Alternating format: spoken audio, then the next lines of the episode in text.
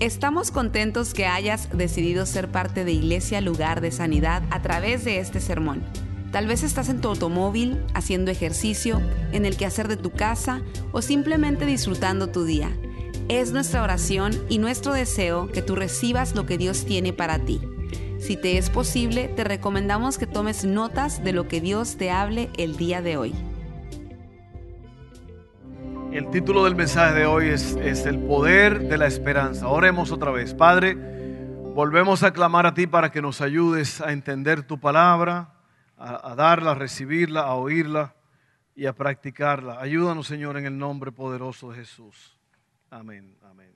Bueno, hoy día, eh, en verdad es un honor para nosotros estar aquí y compartir con ustedes lo que Dios nos ha dado y yo creo firmemente que hay una solución espiritual para cada problema. Yo creo eso. Yo creo que hay una solución espiritual para cada problema. Y yo creo que en verdad no importa el lío, el lío en que tú estás metido o metida.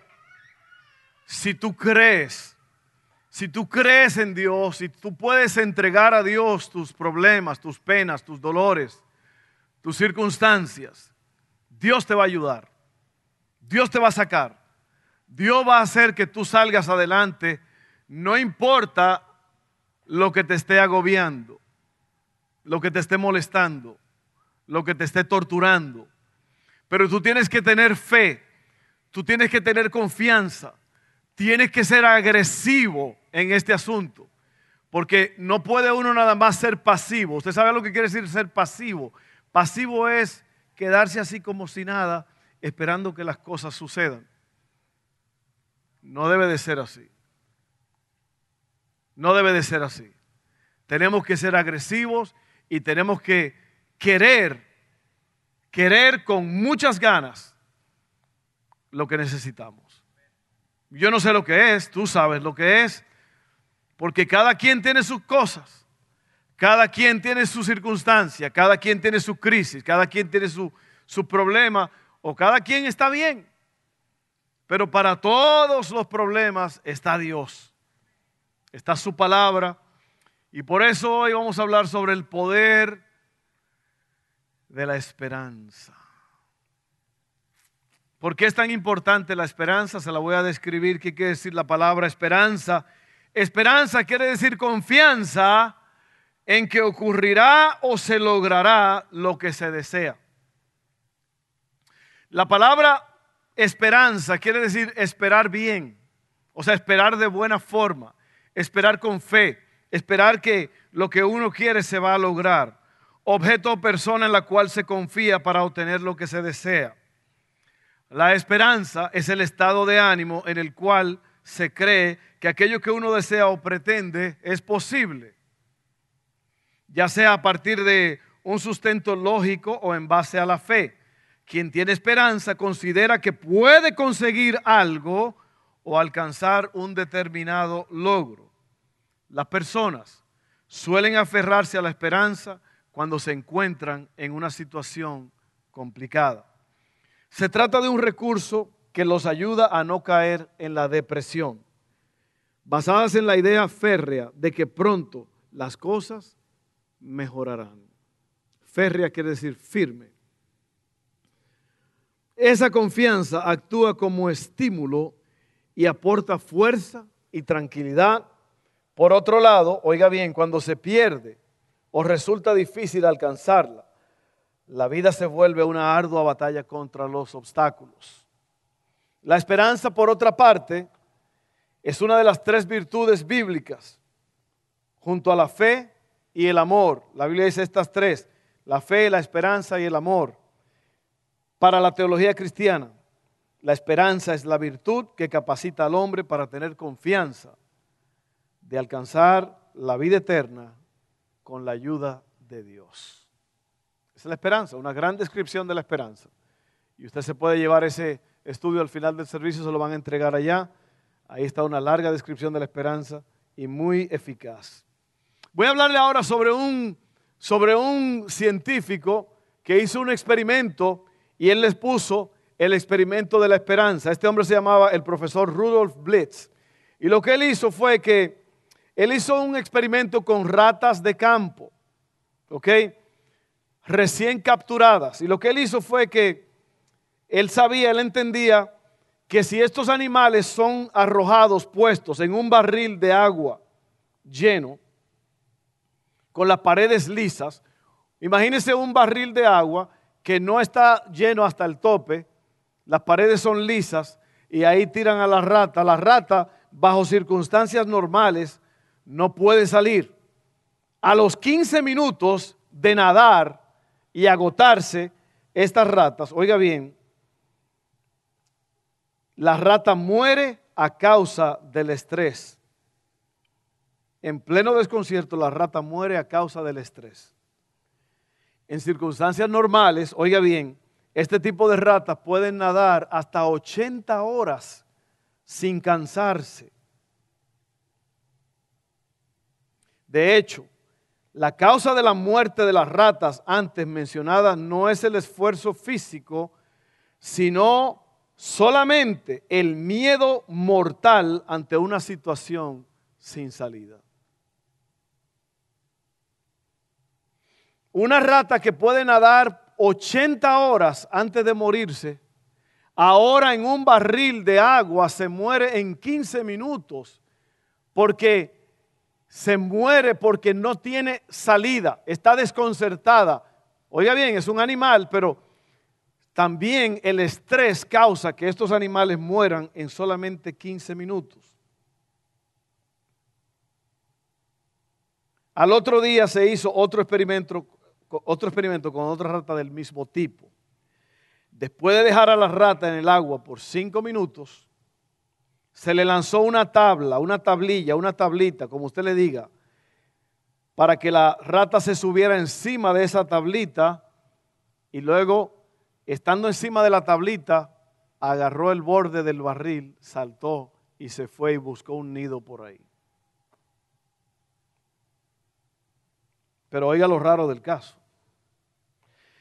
Si se lanza a esa misma rata poco después, sin la tablilla salvadora, el animal no muere de estrés aguanta nadando en el barril 80 horas como un campeón de resistencia hasta su total agotamiento, animada por la esperanza de que en algún momento se le vuelva a arrojar la tablilla salvadora. ¿Cuántos de ustedes entendieron esa? ¿O yo? Esto fue una prueba que se hizo. La primera rata se murió a los 15 minutos. La segunda empezó a nadar y a los 5 minutos le tiraron una tablita. Se subió en la tablita y saltó. Esa misma rata, si la agarran otra vez y la tiran al barril, puede nadar 80 horas porque mentalmente ella piensa que le van a tirar la tablita otra vez y sigue nadando y sigue nadando llena de esperanza. Tremendo, ¿eh? Pero hay una palabra que se mencionó allí y es la palabra estrés. El estrés es lo que, lo que hace que la rata muera.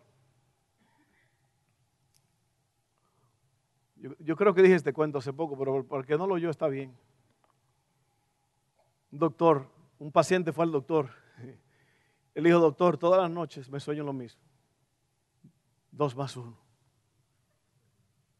Dos más uno, doctor. Dos más uno todas las noches. Y el doctor le dijo, estrés. Estrés. Estrés. Estás estresado y te lo estás soñando. Oiga lo que es el estrés. El estrés es la reacción natural de nuestro cuerpo ante una amenaza o una amenaza percibida. El estrés causa una repentina liberación de adrenalina y otras hormonas que hacen que la presión arterial, arterial suba. Que el corazón lata con mayor rapidez y que los pulmones tomen más aire. Oiga bien, entre otros eventos fisiológicos, estas hormonas del estrés le proporcionan una fuerza extra y una agudeza mental durante unos pocos momentos y la capacitan o le capacitan a usted para luchar o bien huir. Pero cuando la respuesta del estrés ocurre con demasiada frecuencia o se prolonga, esas hormonas del estrés que debían salvar su vida comienzan en realidad a hacerle daño. En otra palabra, el estrés es bueno. El estrés tiene un propósito en la vida. El estrés es lo que te hace salir huyendo ante un peligro o ante una percepción de un peligro. El estrés es lo que te hace saltar para no quemarte las manos en la hornilla de la estufa. El estrés es lo que cuando tú estás asustado o un perro te cae atrás, como le pasó a Orlando en mi casa un día. Yo tenía un perro bien loco que él, él perseguía a la gente, pero tenía una cadena. Y Orlando fue a ayudarme un día. Levanta la mano, Orlando, que venga. Y Orlando no supo, se metió por el... Y de repente el perro se le va detrás. Y yo veía así como... Usted ha visto cuando usted ve las cosas en cámara lenta. Yo veía a Orlando así de espalda, que iba así. Y el perro detrás de él. Y ya cuando lo iba a agarrar, la cadena se le acabó. Y Orlando hizo así. Eso se llama estrés. El estrés es lo que hace que tú salgas corriendo cuando hay una amenaza. Pero el estrés, si usted empieza a estresarse por cosas que usted no tiene que estresarse, usted empieza ahora, ¿sabe lo que causa estrés? Una situación no bien manejada en la casa. ¿Sabe lo que causa estrés? Una imagen rara o distorsionada que usted tenga de su esposo, de su esposa, usted empieza a estresarse con esa persona que debería ser su amigo, su confidente, su hermano del alma, pero ahora esa persona se ha convertido en una causa de estrés.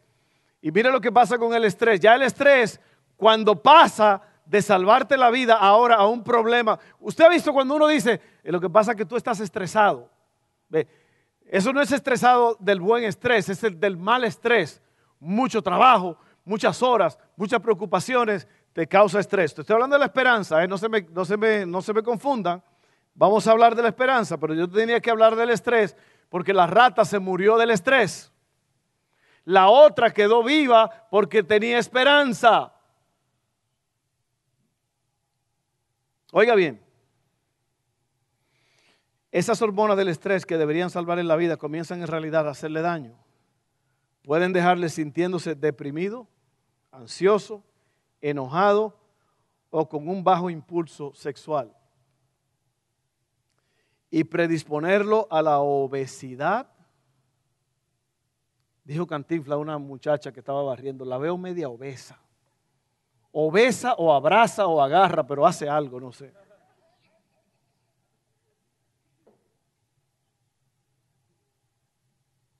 Oiga bien, las mismas hormonas que salvan su vida en una emergencia pueden realmente comenzar a destruir su salud.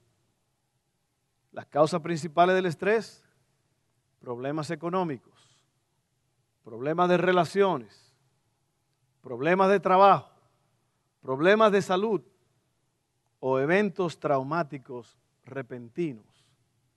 Oiga bien, el estrés puede causarle enojo, bajo impulso sexual, obesidad, diabetes tipo 2, colesterol alto, hipertensión, le sube la presión arterial y todo tipo de enfermedades. El estrés prolongado, cuando usted le está dando mucha mente a las cosas. Entonces, hablando de esas cosas ahora, yo quiero entonces describir este asunto de la, de la esperanza, porque la esperanza es como te dije ahorita, es esperar bien. Una rata murió por estrés a los 5 minutos, a los 15 minutos, perdón.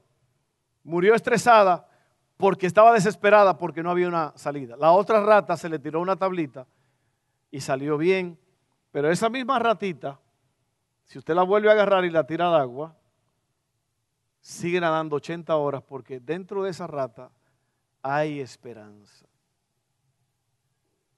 Yo creo que esa es la diferencia entre las personas que permanecen en la carrera y entre las personas que se dan por vencida, es la esperanza. Yo recuerdo cuando yo era pequeño,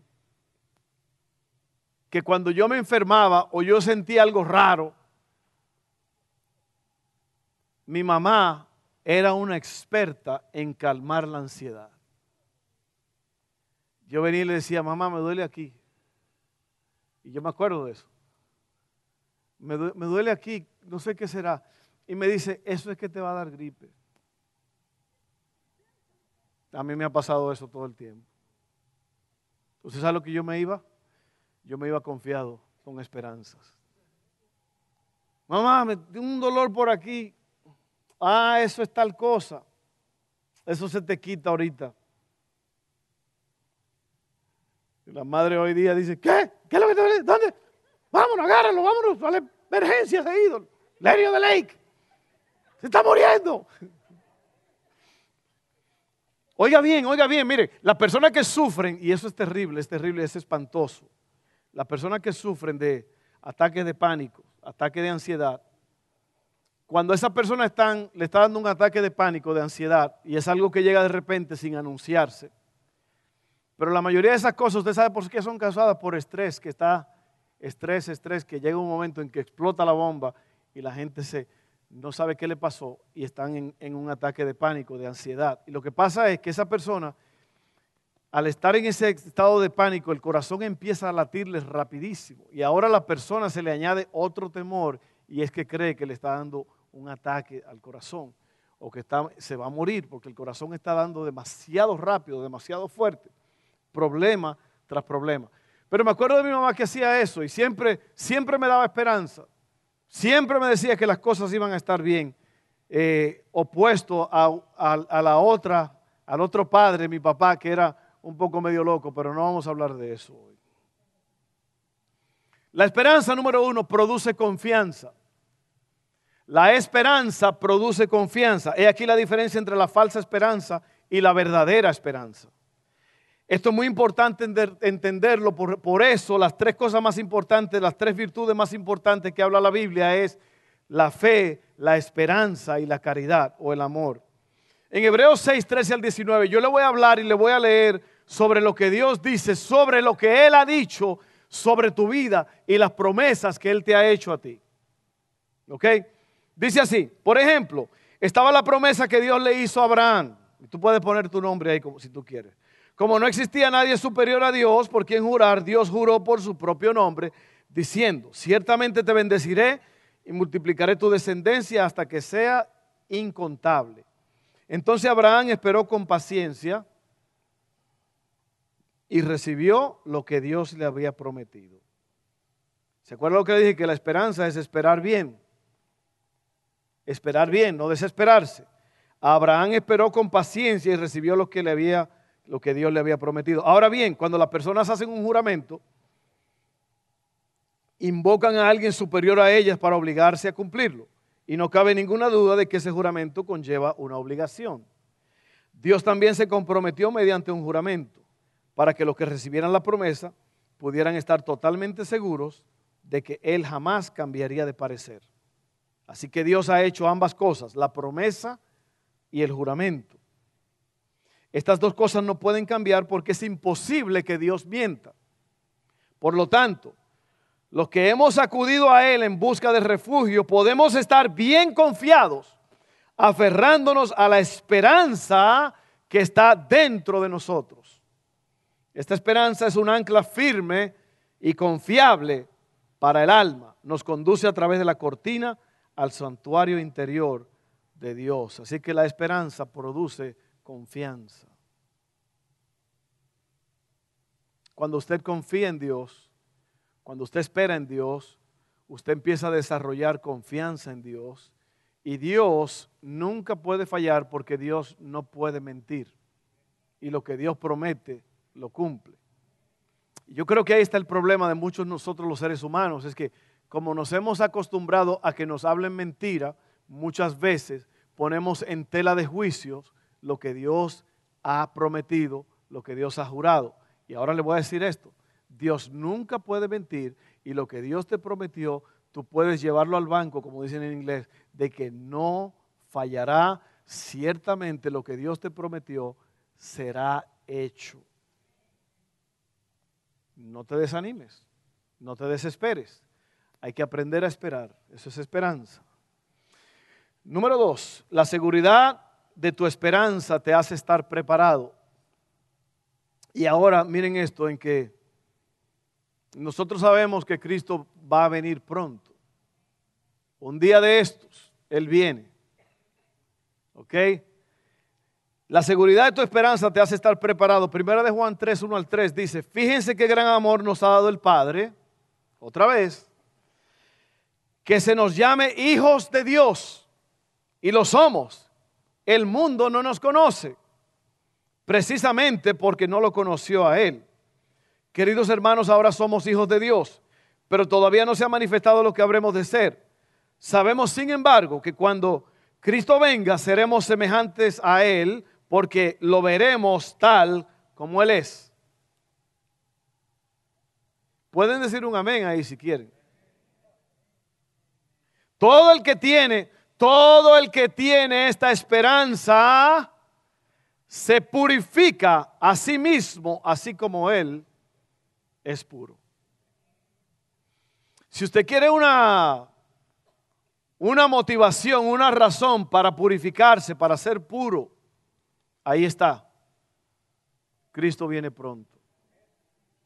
Cuando Él venga, viene por una iglesia limpia, sin mancha, sin arruga. Y nosotros le tenemos que estar esperándole. Tenemos que estar esperándolo con pasión, con denuedo, con firmeza, con, con ánimo, con alegría, con gozo. Porque el Señor viene pronto. Y usted y yo tenemos que purificarnos. Oiga bien, purificarse quiere decir hacerse puro. Con la ayuda de Dios usted puede hacerlo. Si usted está batallando con algo en este día, la respuesta está en Dios. Usted puede salir adelante. Usted puede ser purificado. Usted puede dejar lo que está haciendo. Dios puede cambiarlo. Dios puede ayudarlo. Dios tiene el poder para hacerlo. Usted no tiene que batallar solo. Usted no tiene que estar hundido en un vicio, en un mal hábito. Usted puede purificarse con la ayuda de Dios. Pero hágalo ahora. Hágalo ahora. Al final yo tengo algo para ustedes. Número tres, la esperanza te quita el miedo. Y por alguna razón u otra, mi esposa estaba hablando todo esto, a lo mejor usted ni se dio cuenta, pero todo lo que ella dijo fue básicamente esto, que usted, y ella no sabía, no había visto mis notas. A menos que me estaba espiando por ahí.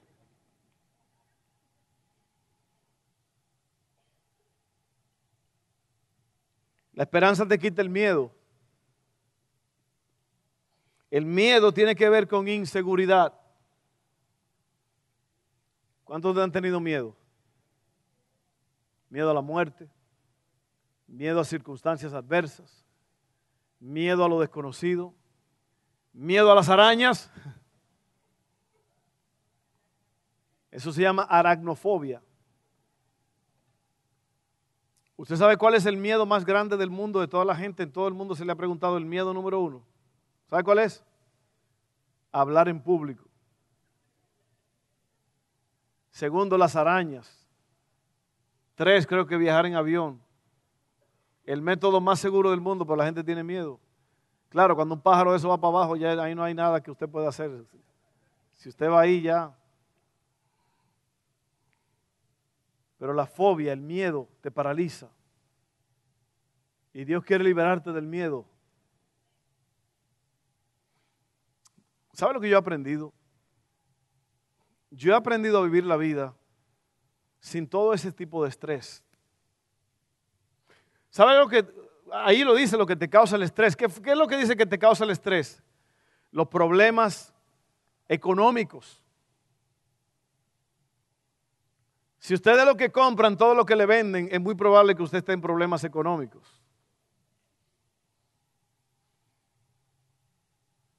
Si usted tiene una tarjeta de crédito y usted cree que eso es dinero, en la tarjeta de crédito es dinero que uno no tiene. Eso hay que pagarlo.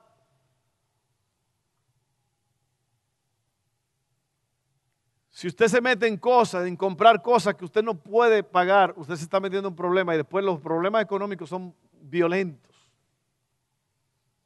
Problemas relacionales.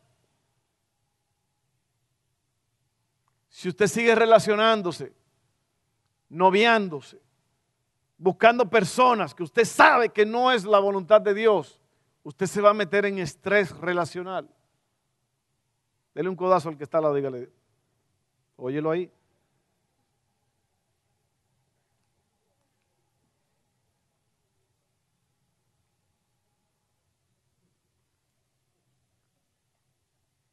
Nosotros yo estaba oyendo esa canción, nunca la había oído entera, pero la oí por primera vez entera, apenas la semana pasada. Tropecé de nuevo y con la misma piedra. Usted no puede seguir tropezando con la misma piedra. Ay, no, es que cuando yo, es que cuando un hombre me dice a mí que yo soy bonita, yo me detelengo y las, las rodillas empiezan a sonar como un cangrejo entre una lata.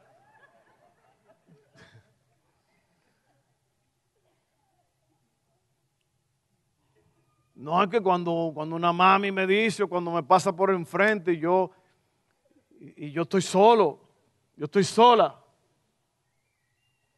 Y le pasa lo de Rafael, yo quiero un amante. Quiero un amante. Usted se va a meter en estrés. Y es cuatro, y es cinco también. ¿Me están entendiendo, hermano? Oiga, la vida es simple, no se complique, es simple. Si usted vuelve a hacer, si usted sigue repitiendo los mismos errores, vas a tener las mismas consecuencias. Pero la gente piensa, no, es que esta vez va a ser diferente. Esta vez me va a salir bien la muchacha, me va a salir bien el hombre. Y usted cae en lo mismo porque usted no esperó, usted no confió, usted no examinó. Yo he llegado a la conclusión, después de estar 28 años como pastor, de que la mayoría, casi el, casi el 100% de los problemas de la gente son relacionales. Un problema con otra persona. Así que el miedo tiene que ver con la inseguridad. Yo no sé cómo fue que yo me fui por ese rumbo, pero otra vez aquí estamos. El Salmo 91, 14 al 16 dice, el Señor dice, rescataré a los que me aman, protegeré a los que confíen en mi nombre. Cuando me llamen yo les responderé, estaré con ellos en medio de las dificultades. Los rescataré y los honraré. Los recompensaré con una larga vida y les daré mi salvación.